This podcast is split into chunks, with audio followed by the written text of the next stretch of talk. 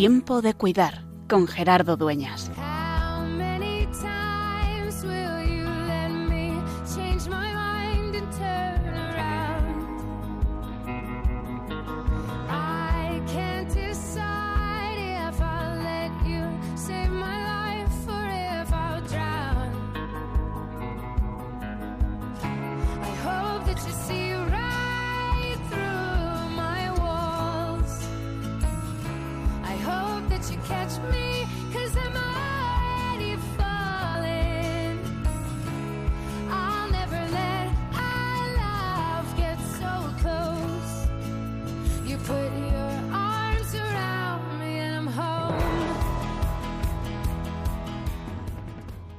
Parece que se nos hace largo.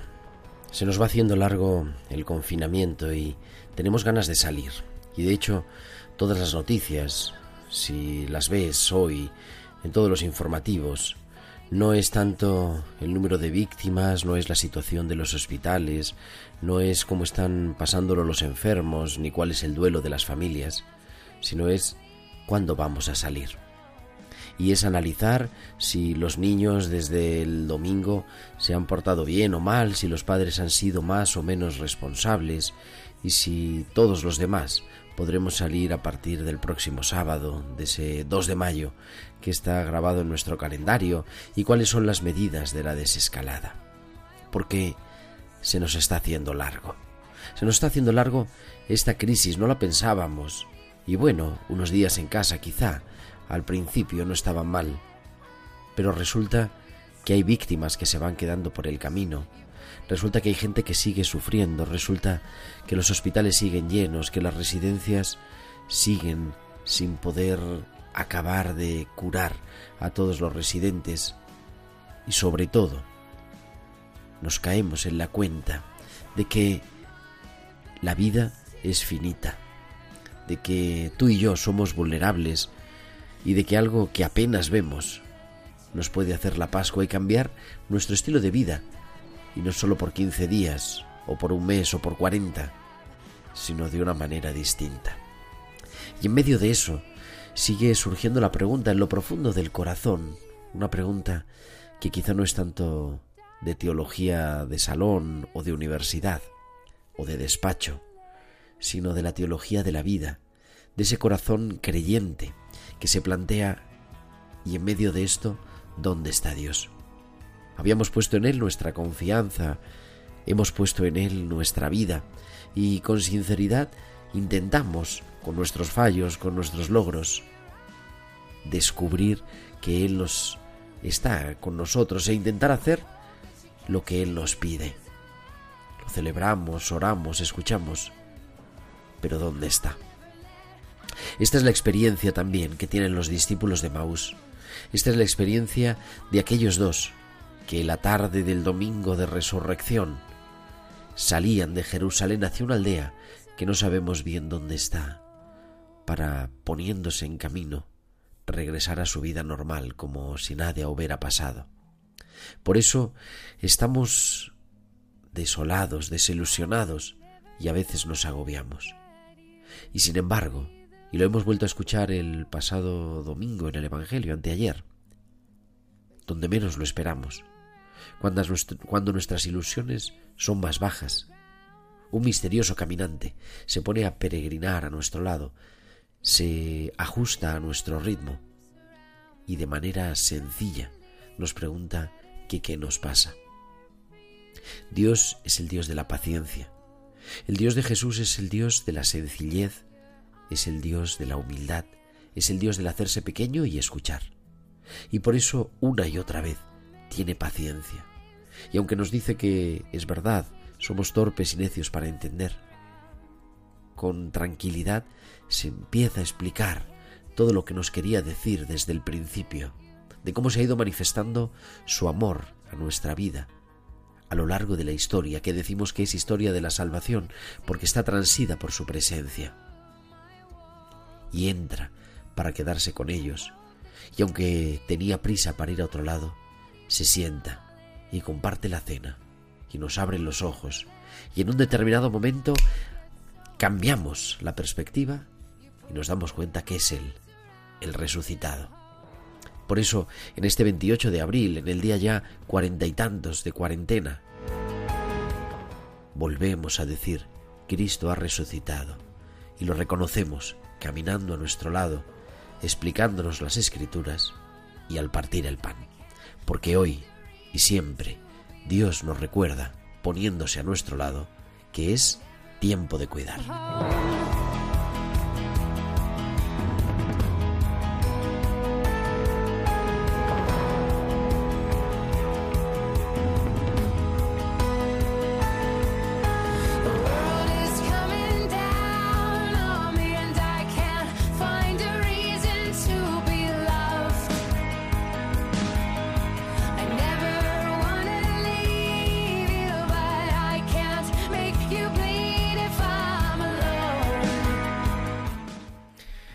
Buenas tardes, queridos oyentes de Radio María, queridos oyentes de Tiempo de Cuidar. Son las ocho y casi siete, las siete y siete en Canarias.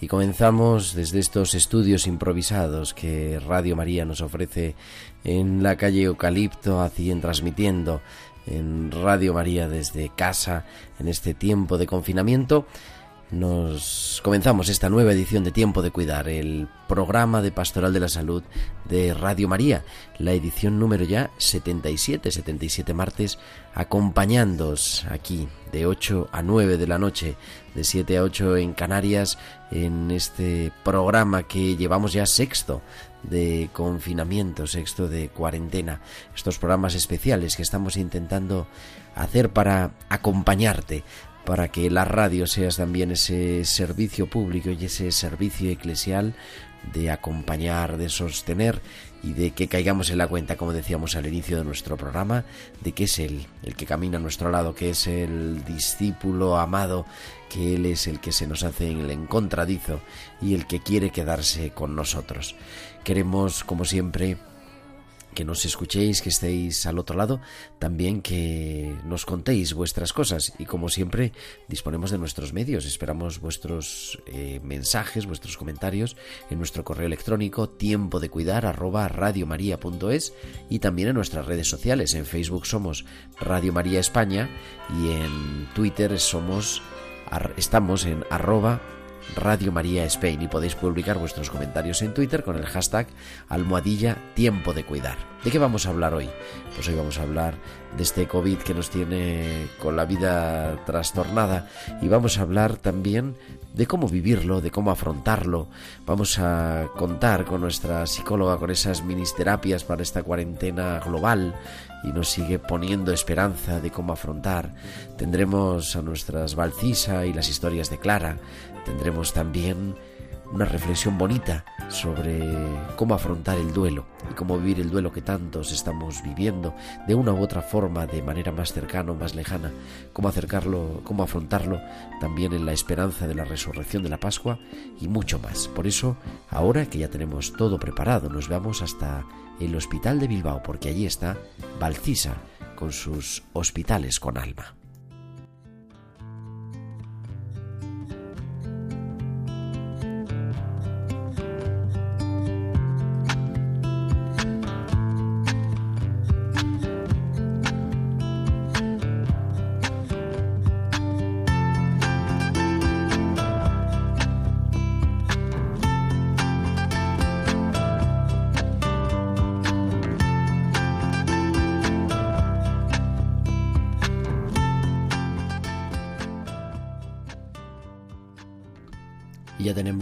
Preparada nuestra doctora Valcisa desde el Hospital de Bilbao, a la que saludamos en esta Pascua.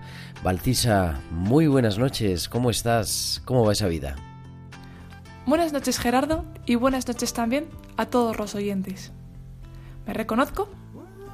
Esta mañana, pasando a visita a los pacientes, me decía uno que todavía no había conocido a su cirujano, porque para él vernos con mascarilla era como no habernos conocido. Minutos después, vestida con el EPI, he ido a ver a José Luis. Entro en la habitación y le digo, José Luis, buenos días, ¿me reconoces? No, sentencia. Tras tres semanas viendo a José Luis, primero sin mascarilla ni guantes, luego con mascarilla y guantes, y ahora vestida de marciana, era difícil que me reconociera. ¿Cómo que no me reconoces? Le digo. Soy la doctora, que te viene a ver todos los días. Esa que está desde bien pronto de la mañana, siendo una pesada, insistiéndote en soplar ese aparato de bolitas para mejorar la respiración. Ahí le cambia la cara. Me reconoce. El distanciamiento social del confinamiento es como los trajes de protección individual que nos ponemos. La fachada por la que nos reconocen los pacientes se oculta tras los trajes, al igual que las actividades por las que nos reconocemos ya no nos definen. Últimamente hablo con gente que expresa que su vida la sienten como acabada porque no pueden hacer las cosas del exterior. Estamos en una sociedad en la que el activismo hace que se nos reconozca y nos reconozcamos más por lo que hacemos que por todas aquellas virtudes que podemos ofrecer. La verdadera esencia de uno no reside en el deporte, ni las miles de aventuras que hacemos, ni los viajes ni los cursos. En el silencio del externo tenemos la oportunidad de conocernos. Escuchando nuestro corazón, hallaremos nuestras riquezas. Hasta la semana que viene. Hasta la semana que viene, Valcisa. Son los hospitales con alma cada martes en Tiempo de Cuidar en Radio María.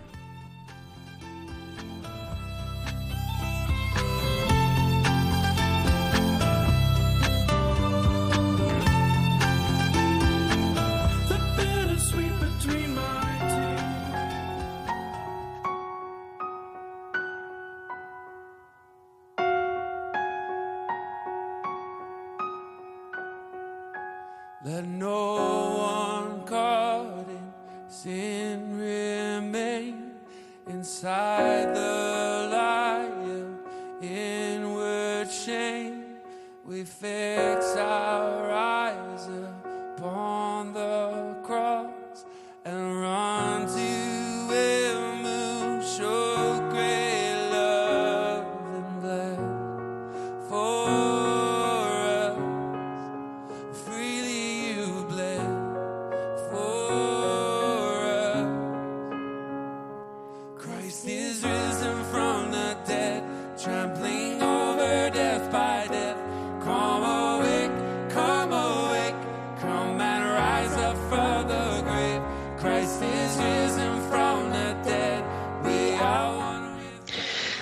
Continuamos con nuestra psicóloga de COVID-19, Luisa del Campo. Muy buenas noches. Muy buenas noches, Gerardo. ¿Qué me decía fuera de micrófono? Es que ya no sé de qué vamos a hablar. Digo, no pasa nada, volvemos a repetir otra vez, porque así somos nosotros. Algún, en algún sitio leí yo, me ocurría ahora cuando eh, decía esto, que hay veces que necesitamos repetir mucho, porque la cabeza lo asume todo rápido pero el corazón, las emociones tardan más, ¿no? Y decían, es como el, lo comparaba el profesor aquel que nos decía eso, eh, como las agujas de un reloj, ¿no? Dice, el cerebro es como el segundero, enseguida da una vuelta, pero para que una vuelta, la aguja de los minutos o la aguja de las horas, el segundero tiene que dar muchas vueltas, o sea que, que nunca está de más recordárnoslo juntos, ¿no? Y, compartir juntos. Bueno, es verdad. Y yo mm, te voy a modificar una pequeña cosa y es que el cerebro también aprende a base de repetir. El aprendizaje, como bien has dicho tú, es circular y vamos subiendo cada vez, ¿no? Una vuelta más. Pero el cerebro y el corazón em, es verdad que van poquito a poquito. En general los humanos, diría yo, ¿no? Que vamos poco a poco. Bueno, un poco así.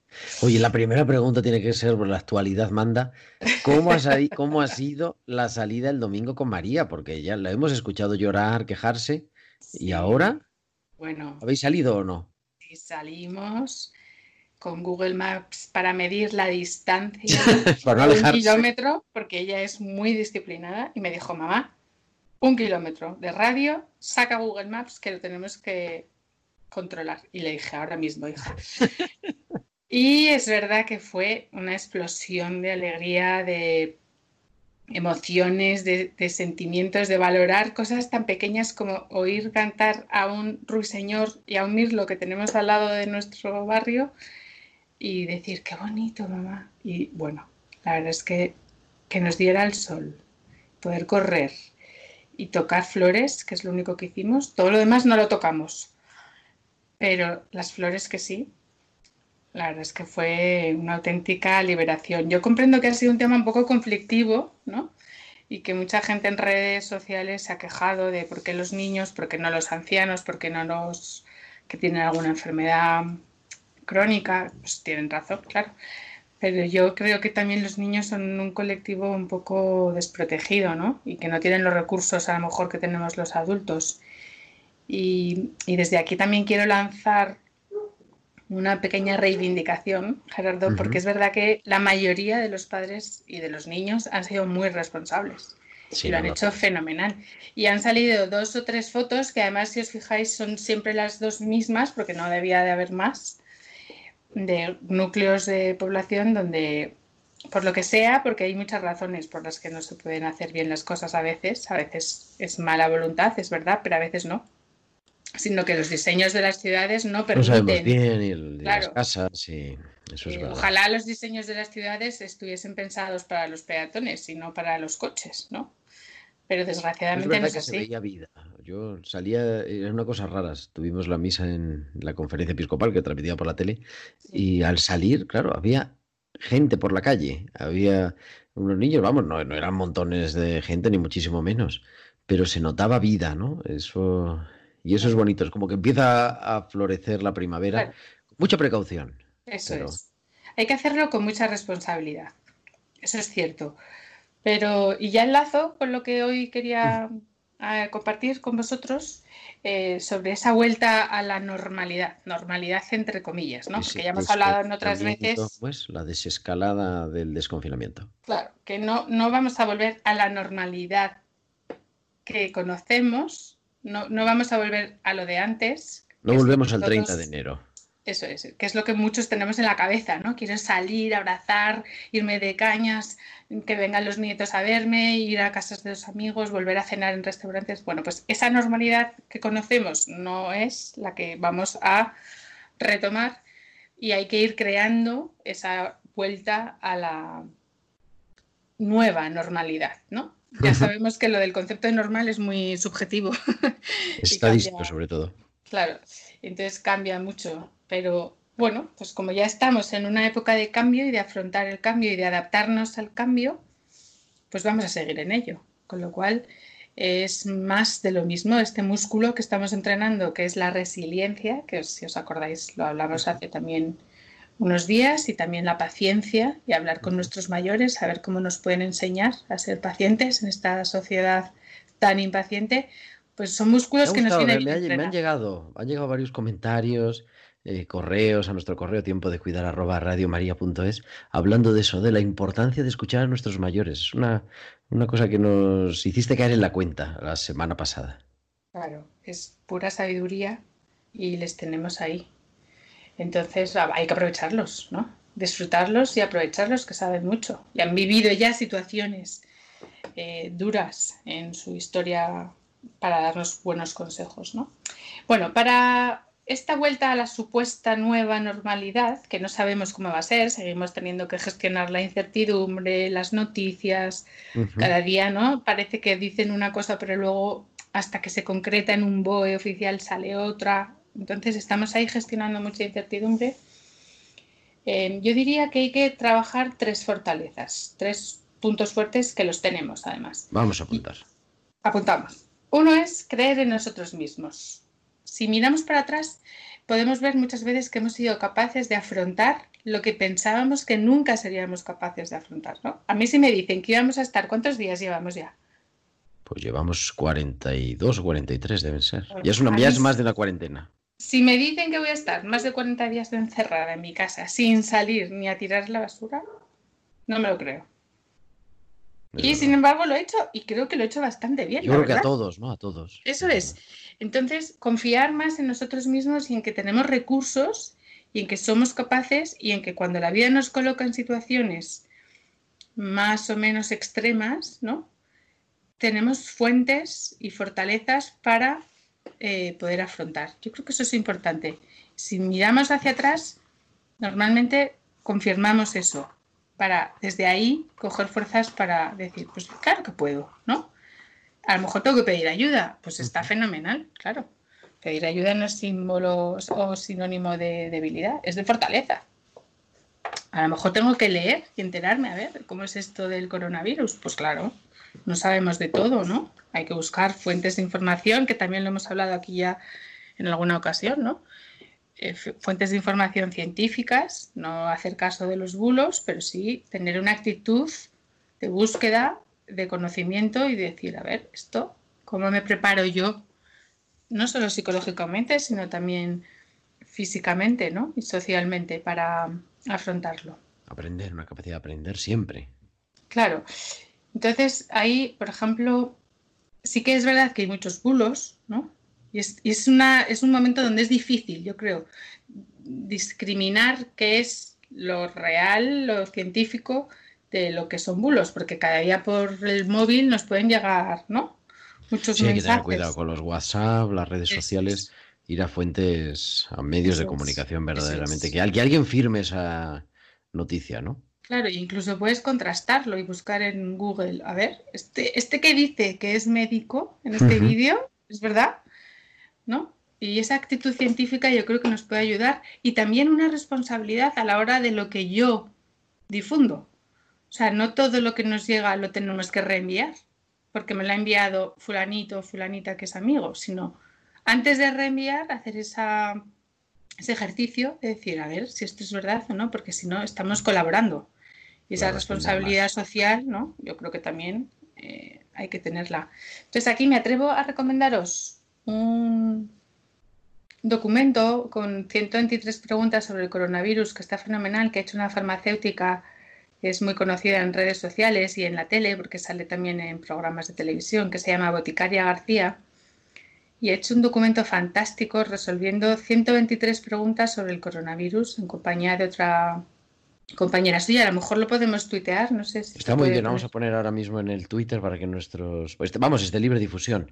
Está en su página web, boticariagarcía.com, pero, pero ponemos el link en nuestro Twitter con el hashtag almohadilla tiempo de cuidar. Y ahí lo pueden ver ya nuestros oyentes. Y es está hecho a posta para que te lo descargues gratuitamente y lo difundas eh, gratuitamente para generar esa corriente de conocimiento científico y con, un trabajo además grande detrás, o sea que os animo a descargarlo y leerlo. Sí, sí, porque hay, hay preguntas muy sencillas, pero hay preguntas médicas muy interesantes, ¿eh? muy interesantes. Yo, os doy, yo, doy fe porque lo he leído y me ha gustado muchísimo, la verdad. y como también hemos dicho otras veces, decíamos, la primera fortaleza, ¿no? Creer en nosotros mismos, en que somos capaces de afrontar. Segunda, expresar emociones, pero para expresar emociones necesitamos primero reconocer nuestras emociones, tomar conciencia. Esto yo creo que es un tiempo que puede ser una oportunidad para esto. Mucha gente me va contando, pues fíjate, me he dado cuenta de que, no sé qué, me he dado cuenta de que, no sé cuántos. Es un tiempo de reflexión si se aprovecha, ¿no? Y entonces, contactar con nuestras emociones y poderlas contar nos va a venir genial. Y esto es un músculo que nos vale para la vida, no solo para el confinamiento ni para la vuelta a la normalidad, sino para todo, ¿no? Y aquí siempre digo tres mm, puntualizaciones. No vale decir me siento bien, ni me siento mal, ni no sé cómo me siento. Esas tres palabras están prohibidas en el mundo emocional. Eso lo pone en el despacho ahí, ¿eh? Luis en su despacho, su consulta tiene puesto eso en la pared. Es verdad. Y además a muchas personas que vienen a terapia les digo, si dices un bien, un mal o un no sé, me debes una chuche. Porque no, es decir nada, ¿no? Si yo te pregunto, ¿qué tal estás, Gerardo? Y me dices, bien, no sé cómo estás. Eso, estamos en las mismas. Claro, si me dices, pues estoy contento, pues mira, ya me voy haciendo cargo, ¿no? Entonces es verdad que expresar emociones implica un trabajo personal previo y también, por supuesto, implica, y esta es la tercera cosa que creo que nos va a ayudar para vuelta a la normalidad, expresarlas a alguien, claro, no vas a hablar tú solo contigo mismo. Hay veces que ese diálogo interno está fenomenal, pero las, las emociones y lo que nos pasa, lo que vamos viviendo, hay que expresárselas a, a otro, ¿no? Entonces esa red social sería la tercera fuente de, de fortaleza para volver a esa supuesta nueva normalidad, que es elegir muy bien nuestros compañeros de camino, con quién queremos compartir nuestra vida y cómo se la vamos a ir contando. Que son cosas al final muy sencillas, porque ¿no? nadie diría que es difícil tener eh, familia o tener amigos o tener vecinos, pero son cosas que se van tejiendo, no, no son fáciles de cuidar, ¿no? claro. sino todo lo contrario, son tejer en el día a día, en lo cotidiano. Y aquí me atrevo a decir que no basta con enviar un WhatsApp o solo un qué tal. No, hay que llamar y hablar, que también lo hemos hablado en otras ocasiones, y charlar o hacer videoconferencias, pero encontrarse. Sí, y ahora más, efectivamente. Encontrarse de verdad, no. Me decía ayer una, una bueno, una amiga, una, una chica que yo he casado y tal, y dice, tengo que dar una noticia, no la vamos a decir por la radio. Dice, pero es que no quiero que sea por WhatsApp, dime cuándo es buena hora para llamarte. Claro, pues es lo para dar la noticia no hace falta, o sea, para lo que es la información, pero claro, para sabernos acompañados, escuchados, para celebrar juntos, en este caso, una buena noticia, ¿no? Claro. Eh, para celebrar juntos hace falta la presencia, y si no podemos la presencia física, bueno, pues de otra, otras presencias que también nos acercan, ¿no? No sí. es igual, pero Sí, también seguimos teniendo teléfonos fijos, muchos. Hay gente que ya no tiene teléfono fijo, pero bueno. Hay Tener gente cuidado que porque los teléfonos fijos van a hacer, eh, van a llamar para las pruebas estas de ¿Ah, los sí? test masivos. Estoy Sí. deseando que me llamen. Ojalá me toque. Pero hay que elegir la lotería o el test, entonces ya, según veamos, Ya. de probabilidad. Muy bien, Esas querida cosas os traigo hoy. Luisa del Campo, seguimos leyéndote en vivetuvida.es, en este blog que nos ayudas a afrontar los miedos. Y por supuesto en tu Twitter que es una, vamos, una trending topic casi, arroba feliz vuelo, aunque ahora no estoy volando. No, ahora no estamos volando y no sabemos cuándo vamos a volver a volar, pero estamos deseando, eso también es verdad. Volar en sentido físico y en sentido psicológico, las dos cosas. Ahí hemos colgado, por cierto, también el enlace para la guía de Boticaria García, por si alguien lo quiere descargar. Pues ahora también lo retuiteamos enseguida. Fenomenal. Luisa del Campo, pues muchísimas gracias y aunque cada vez sea más difícil, no pasa nada, con paz. Pero la próxima semana, que ya estaremos en mayo, ¿quién nos lo iba a Madre decir? mía, madre mía. aquí, nos escuchamos otra vez. Genial, pues encantada. Feliz puente, ahora es puente. Este Es verdad. Fenomenal. Buenas noches. Buenas noches, Gerardo. Gracias. I've heard there was a secret chord that David played and it pleased the Lord. But you don't really care for music, do Well, it goes like this the fourth, the fifth, the minor fall, the major lift, the baffled king composing hallelujah.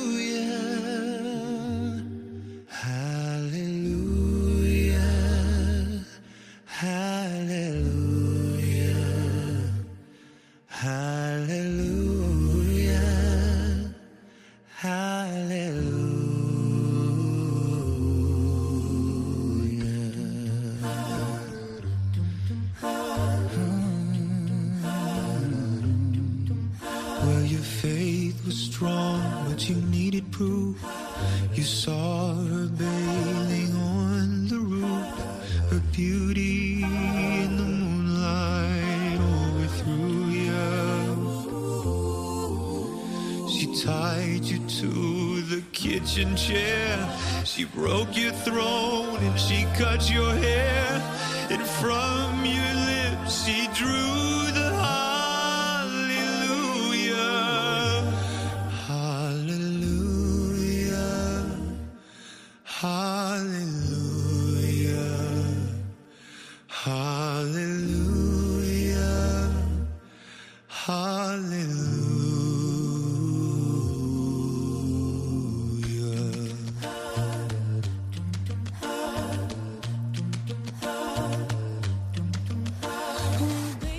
continuamos en esta noche, en este martes 28 de abril, en Tiempo de Cuidar, en Radio María, y tenemos ya de la línea a Xavier Azcoitia, que es el responsable del Servicio de Atención Espiritual y Religiosa del Centro San Camilo en Tres Cantos, en Madrid. Xavi, muy buenas noches. Buenas noches, Gerardo. Gracias por invitarme. Y nada, muchas gracias a ti también por atendernos en medio de este jaleo, que me imagino que no son tus días más libres. No, andamos todos, creo que con la agenda un poco saturada, sí. Pero bueno, en San Camilo no habéis estado mal dentro de todo, ¿no? Nos Bueno. hemos, visto en la televisión un reportaje hace 15 días o por ahí. Sí, ya, bueno, 15 días, un mes. O un mes. Es un mes, ¿cómo pasa el tiempo, verdad? Sí, estábamos un poco preocupados y yo creo que el diagnóstico de José Carlos era correcto. Eh, a ese nivel aparecíamos las residencias como, como una especie de desastre organizativo, como una especie de cueva en la que todo el mundo maltrataba, huía y demás, y cosa que no es cierto, es decir, eh, sin quitarle absolutamente nada a lo que está haciendo el mundo hospitalario, eh, las residencias son un lugar donde personas mayores viven, donde hay un montón de profesionales abnegados, familias que aman y ancianos que hacen lo posible para convivir. Y queríamos un poco mostrar eh, cómo nos estábamos organizando. Y es verdad, hemos sido afectados como otras residencias y, ha habido bajas, no pocas, pero creo que nos hemos organizado mm, correctamente. Eh, tú que conoces el centro, pusimos eh, el Salón San Camilo, lo pusimos como un hospital eh, de día, el gimnasio teníamos a las personas que estaban un poco recuperándose y la capilla, que creo que además eh, era un lugar adecuado, era donde trasladábamos a aquellas personas que iban a fallecer. Además era muy significativo, muchas de las personas que han fallecido eran muy devotos tanto de San Camilo como de la Virgen y los solíamos eh, colocar al pie de ellas. Y varios de los residentes han fallecido acompañados por nosotros. Y en las últimas horas por alguno de sus familiares Eh, en el centro, sí. Pues bueno, yo creo que ha sido para todos, o está siendo en realidad un reto también. No sé, se nos decía yo al comienzo del programa, ¿no? A fuerza casi nos quieren decir que esto ya está superado, que ya vamos a salir. Y, y yo creo que hay que tener esperanza, pero también, bueno, es un camino largo y nos queda, nos queda un trecho. No, no sé si opinas tú un poco parecido. Sí, sí. Además, el otro día le leía a una compañera tuya, buena amiga, a Pilar, eh, a Maribel Rodríguez, perdón.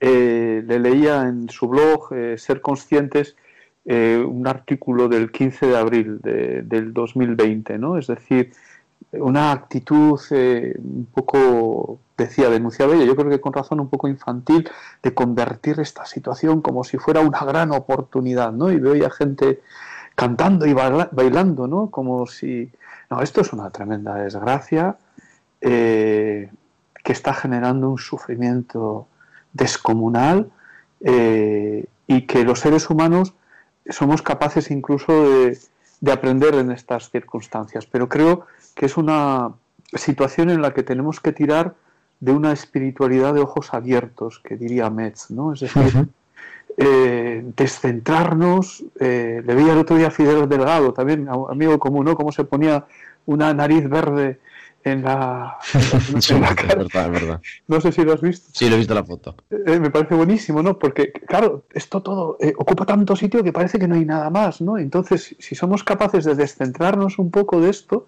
ver un poco más, pues también seremos capaces de ver eh, tanta generosidad, tanta bondad, y si lo hacemos desde la fe, seremos capaces también da- de intuir, ¿no? La presencia silenciosa de ese que es totalmente otro a nuestro lado de un modo cercano, acompañándonos en este camino de sufrimiento que estamos ahora todos viviendo. que no sabemos, ¿no? Preguntaban, pues no sabemos por qué Dios permite, no se trata de eso, sabemos dónde está Dios que es sufriendo con el que sufre y cuidando con el que cuida.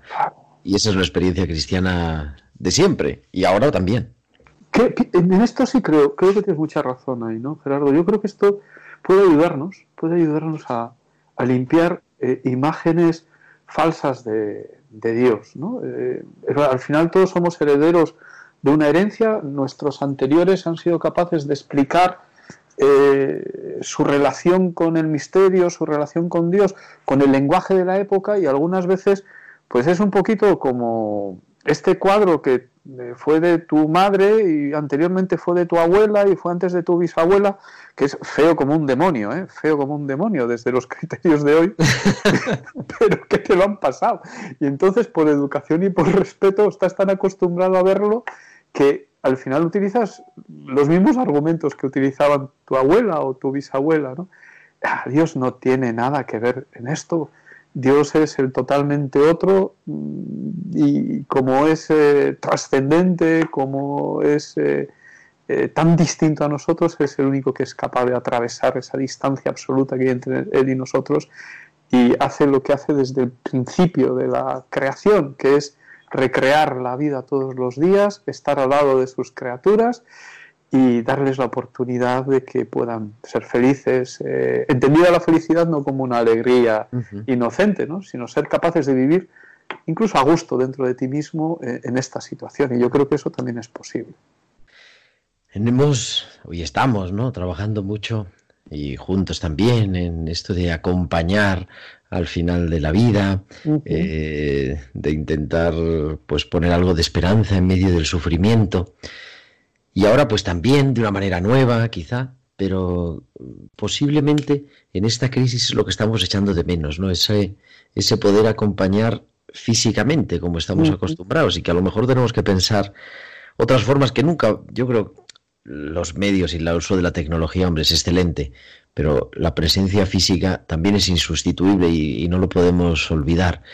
¿Cómo lo, vivimos, o sea, cómo lo estás viviendo tú, me refiero a nivel personal, pero también a nivel de, las personas que quieren acompañar, que quieren ser acompañadas, que no pueden acompañar y no pueden ser acompañadas.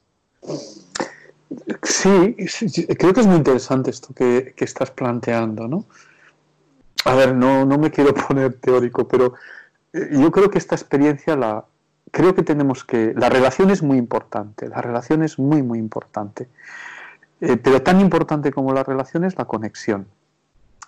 Y creo que nosotros, y más en este medio, en Radio María, podemos hablar eh, de algo que se llama conexión. ¿no? Es decir, eh, cuando uno ha hecho un trabajo, una tarea de, interiorización, de conocerse a sí mismo, va descubriendo, por ejemplo, en la experiencia religiosa, que mm, uno se conecta y se conecta al misterio. Cuando hemos tenido pérdidas, yo hace poco, al principio de esto, he perdido a alguien muy, muy importante y muy significativo en mi vida, que es mi tía Antoni, creo que esto ya te he comentado, que era una religiosa franciscana.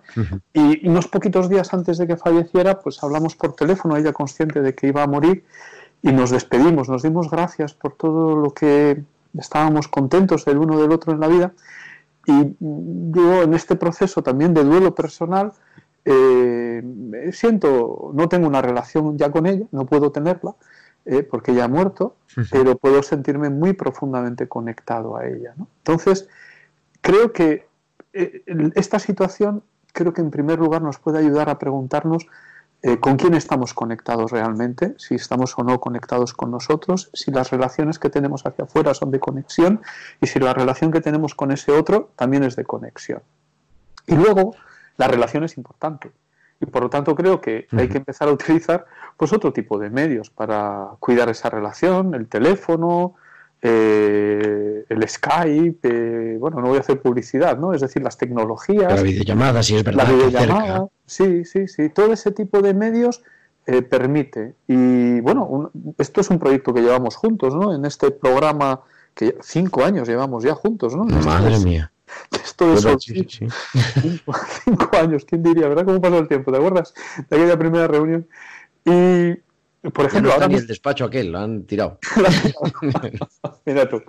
Eh, pues mira, ahora mismo, eh, entre la pastoral de la salud del arzobispado, nosotros desde los Camilos, entidades del mundo de la discapacidad como APROCOR, AMI3, eh, Portasonrisas, AIMS, es decir, de este grupo de eh, la Sociedad San Vicente de Paul, es decir, desde este grupo de entidades donde tenemos cerca de 200 y pico voluntarios de diferentes entidades en red trabajando juntos, estamos acompañando a, a 60 personas telefónica y tecnológicamente alrededor de la experiencia de la pérdida, eh, de la amenaza y del final de la vida. ¿no? Y entonces hay muchas personas que se sienten ahí acompañadas, algunas porque reciben la llamada de un voluntario 20 minutos eh, tres veces a la semana, otros 40 minutos, 45 minutos, dos y otros pues ya una situación más compleja, pues una hora a la semana. Pues imagínate, 60 personas siendo acompañadas por otros tantos voluntarios, sí.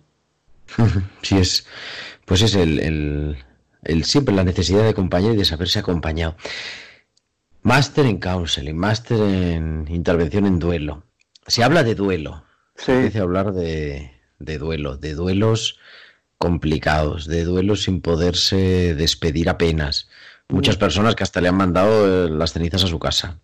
Así, eh, suena duro, pero es, ha sido así, ¿no? Ahora parece que hemos mejorado un poco, se permite cierta presencia, pero muy reducida.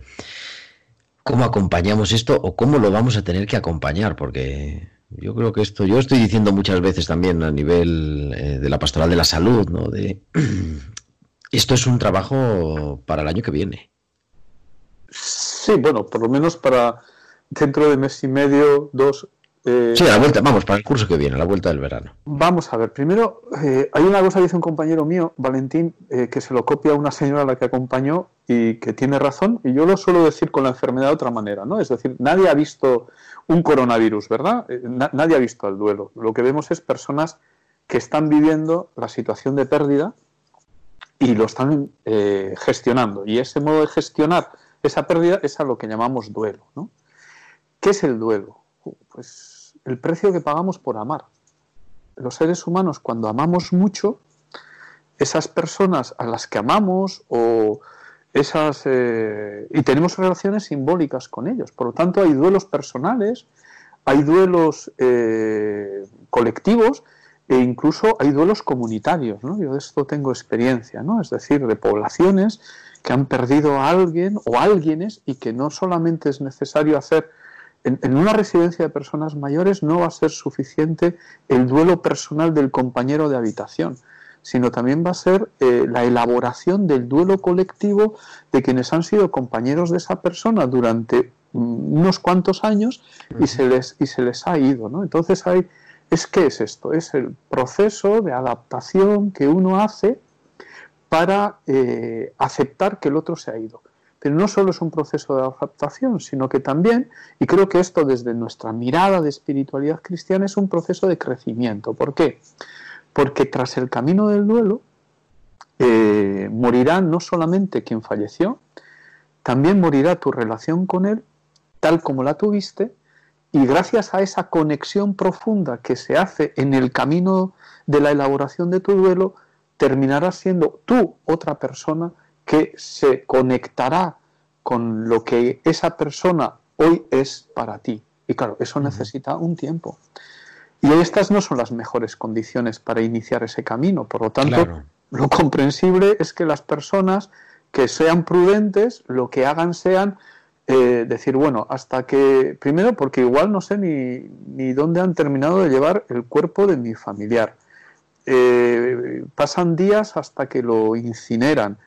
Eh, luego te comunican que lo han incinerado, no puedes ir a recoger las cenizas o te las llevan a casa con el riesgo que eso también tiene, porque empiezas a tener una relación simbólica con esas cenizas que tampoco ayuda mucho eh, a una de las fases que igual hablaremos, ¿no? que es la de búsqueda, ¿no? Claro, o sea, al final claro. eh, esas cenizas no son la persona que fue, son son sus restos mortales convertidos en unas cenizas que están recogidas en un recipiente y cuyo lugar para descansar no es el mejor, no es el salón de tu casa, ¿no? A no ser que no te genere ningún malestar. Y si no te genera ningún malestar, pues yo me suelo preguntar, ¿para qué lo quieres tener ahí? ¿no? Entonces, claro.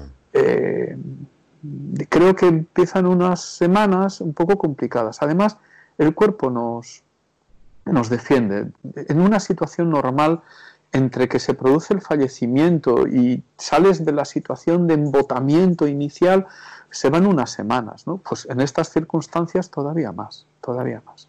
Más, claro que sí. Y decías esas fases del duelo que yo creo que, bueno, tendremos que ir profundizando, pero ¿qué nos aporta la fe? Porque, claro, no es lo mismo. El, el duelo duele a todos. Eso no es, es una cosa humana.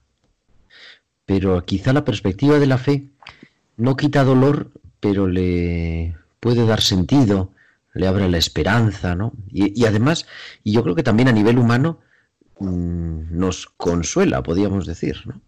Sí, esa es una palabra maravillosa, consuelo, ¿no? Y, eh, sa- ¿Sabes qué quiere decir, verdad? Pues no sé poner suelo, ¿no? Exacto. Porque si no tuvieras suelo, ¿qué pasaría? Claro, nos caemos al vacío. ¿Te imaginas qué sensación es esa, la de estar cayendo y cayendo y todo el rato cayendo? Eso es, eso es tremendo, ¿no? Eso es tremendo. Entonces, ¿qué- me decías, ¿no? ¿Qué, qué- qué aporta la, la fe? Pues en los tiempos en los que vivimos, ya sabes que yo me suelo poner algunas veces un poco pesado con esto de la posmodernidad de la modernidad, pero creo que es Bueno, cada uno tiene sus cosas. sus ruidos, ¿no? Y claro, pero ni tú ni yo hemos decidido el tiempo de la historia que nos ha tocado Claro. vivir, ¿no? Entonces, hombre, sin, sin convertirlo en un cliché cerrado, creo que todos nos damos cuenta de que eh, no vivimos en los tiempos de nuestros abuelos, ¿no? Y los tiempos de nuestros abuelos podría ser aquello que se llamaba modernidad y los nuestros serían esto que llaman posmodernidad, ¿no? Claro, estos tiempos en los que nosotros vivimos tienen una característica. Aunque la gente dice que vivimos en el presente, no es verdad. No vivimos en el presente, vivimos en el instante. Y cuando vives en el instante tienes un problema muy gordo y es que no hay futuro. Porque todo es inmediatamente ya. Y la esperanza necesita del futuro. Entonces, ¿qué nos aporta la fe? Joder, pues primero, algo muy sencillo, ¿no? Darte cuenta de que formas parte de una historia. Y, porque no es eh, solamente tu fe como un objeto. ¿Qué va? Es una fe. Insertada en la historia de un pueblo de creyentes, claro. Exacto, y que va pasando de mano en mano, ¿no? Entonces, oye, formas parte de, un pueblo que va eh, transmitiendo, no creencias, no, no, que va, sino una experiencia, la experiencia profunda que Jesús les decía a la gente de su época, ¿no? Decía, eh, no tengáis miedo, Dios no se ha olvidado de vosotros. El totalmente otro no es el totalmente lejano, es el totalmente cercano. Eh, y yo estaré contigo y con los tuyos hasta el final de los tiempos, ¿no? Y entonces, a mí me parece que, que, que eso nos puede llevar eh, a participar de la experiencia de Pablo, ¿te acuerdas, no? Cuando en Romanos les dice, ¿no? Eh, esperar claro. contra toda Toda esperanza.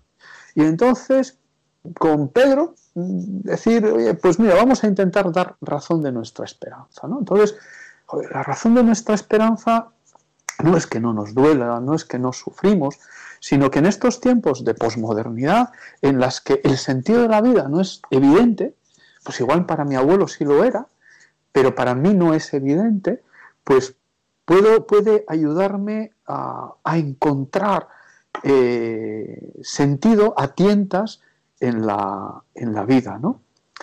Y creo que también nos puede eh, ayudar a algo, ¿no? Creo que hablar de muerte o de morir, hablar de, de resurrección, eh, en estos tiempos de posmodernidad, me parece que es un gueto ético. Es decir, eh, claro, Casi contracultural, como decía, Claro, amigo. claro, claro. Es decir, eh, y creo que tiene mucho que ver con una fe que es comunitaria y que es una fe vivida en, en comunidad y como iglesia, ¿no? Es decir, eh, la iglesia no es el reino. Esto creo que es bueno, no olvidarlo, ¿no?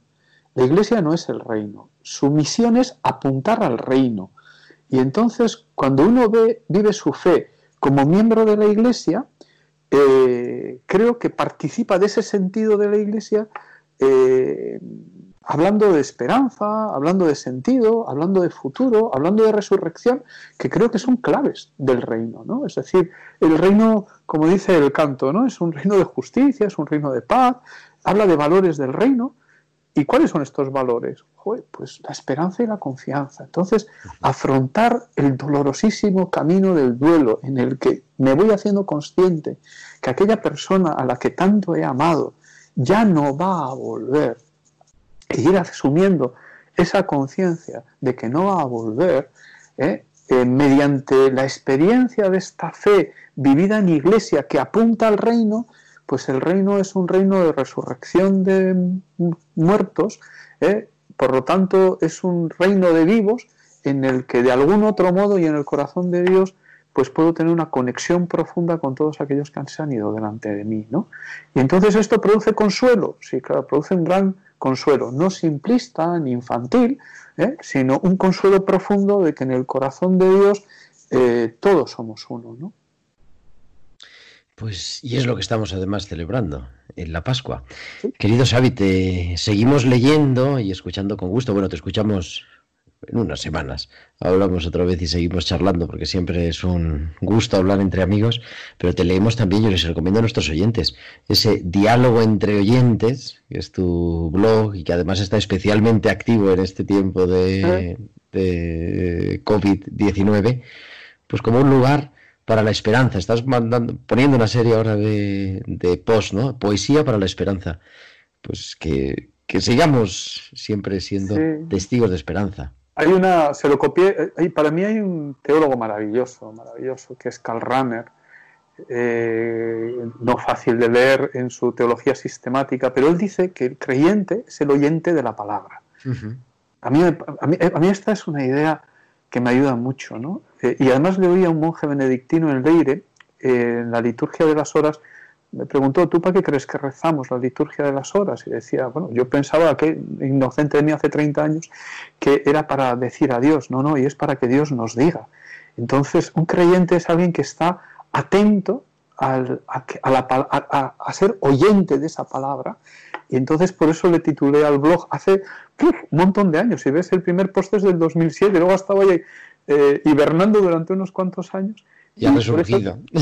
y creo que es un diálogo entre oyentes, ¿no? Es decir, tú y yo eh, dialogamos siendo oyentes de esa palabra que es mucho más grande que tú y yo, y en esa palabra somos hermanos, ¿no? Y en esa palabra somos compañeros, y en esa palabra somos parte de la misma humanidad, y en esa palabra somos todos del sexto día de la creación, y me parece que es otra idea eh, emocionante, ¿no? Es decir, somos, somos familia, ¿no? Y entonces, como familia, la característica fundamental de una familia es que después de oírnos los unos a los otros, hacemos lo posible por ayudarnos. ¿no? Y entonces, aparte de estos posts post sobre el duelo y sobre el domingo a domingo, pues ahora es verdad, tienes razón. Estoy metiendo estas poesías para la esperanza, algunas de las cuales son de las que yo leo, y empieza a ver ya eh, poesías que la gente manda, ¿no? Por ejemplo, esta, de Rilke, que está colgada ahí, es de una querida amiga, Patricia, que es una,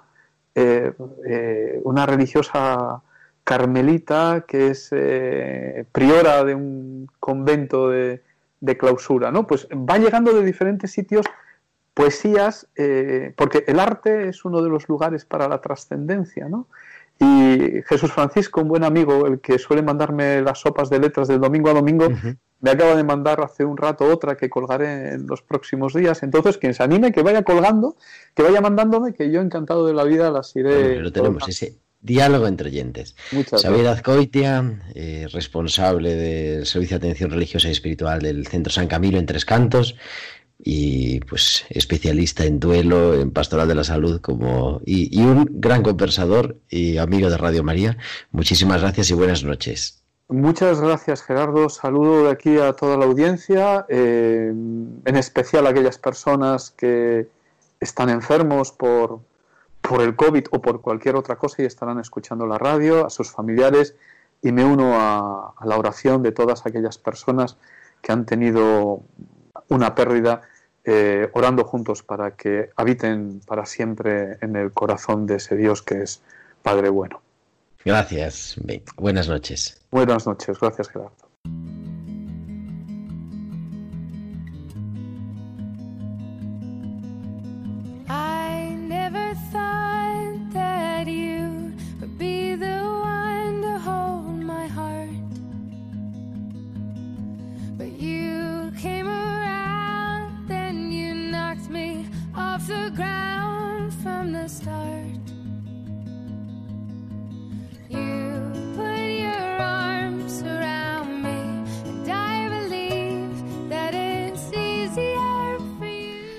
Así al final de este tiempo de cuidar de hoy, martes de la tercera semana de Pascua, 28 de abril del 2020.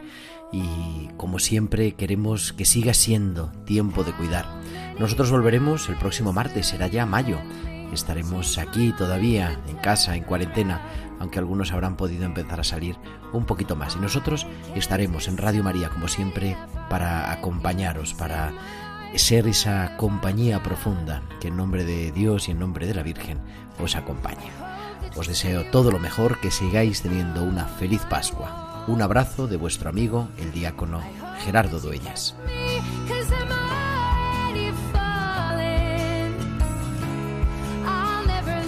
Tiempo de cuidar con Gerardo Dueñas.